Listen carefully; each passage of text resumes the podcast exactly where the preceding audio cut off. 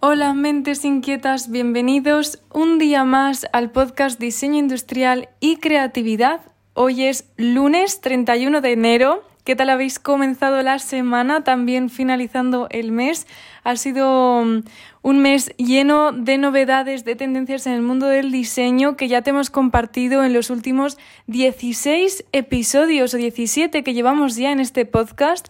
Ya sabes que en este podcast cada día te eh, compartimos las novedades en el mundo del diseño industrial para que estés actualizado de una forma rápida y sencilla. Puedes escuchar estos podcasts desde plataformas como Google Podcast, Apple Podcast o Spotify. Estamos en las principales plataformas y es muy sencillo porque puedes escucharlos mientras haces deporte, vas al gimnasio, vas a la universidad o al trabajo y al mismo tiempo, pues en 10 minutillos te puedes informar de lo último y lo más novedoso y de lo que va a venir en este 2022.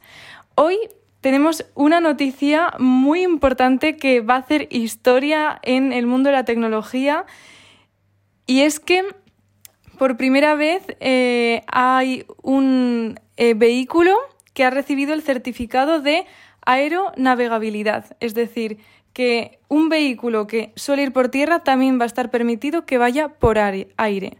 Ahora os cuento un poco más. Un automóvil volador capaz de convertirse en un vehículo de carretera hasta un vehículo aéreo recibió una certificación de aeronavegabilidad en Eslovaquia, ya que sus fabricantes contemplan fabricar este tipo de vehículos en masa. La Autoridad de Transporte de Eslovaquia otorgó a este vehículo, que tiene el nombre de Air Car, eh, creado por Klein Vision, un certificado de aeronavegabilidad a principios de la semana pasada, después de que el vehículo completara más de 70 horas de pruebas de vuelo con éxito. El Air Car es un vehículo que tiene dos modos. Por un lado, tiene un motor de gasolina, pero también puede convertirse en un automóvil que sea como un avión con solo presionar un botón.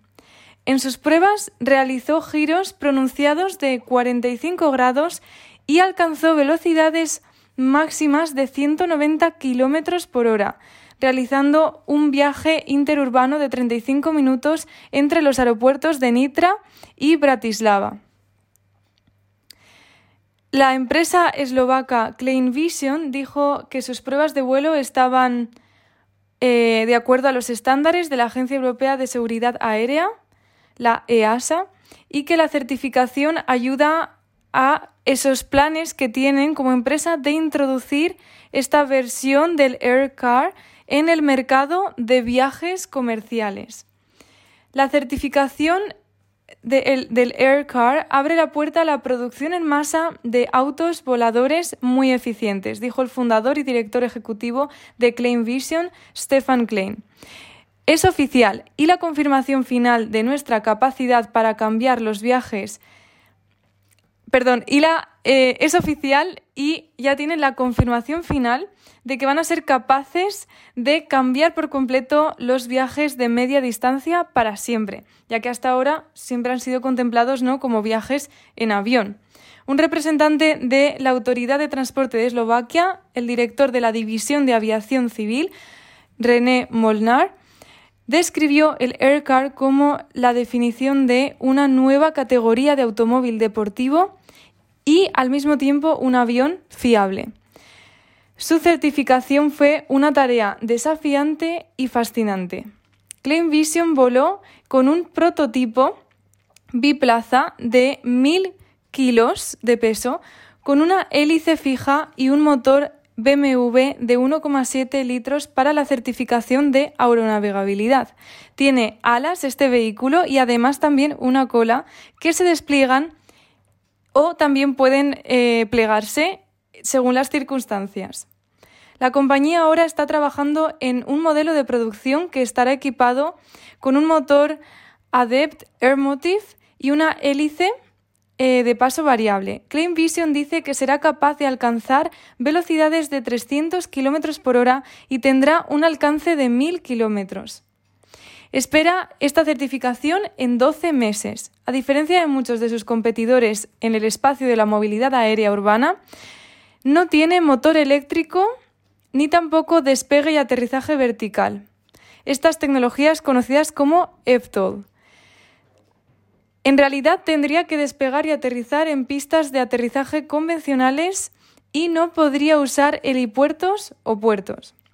Entre las empresas que desarrollan vehículos en el espacio de la tipología EVTOL se encuentra Hyundai, cuyo director ejecutivo europeo ha dicho que espera que los vehículos voladores estén en las ciudades para 2030.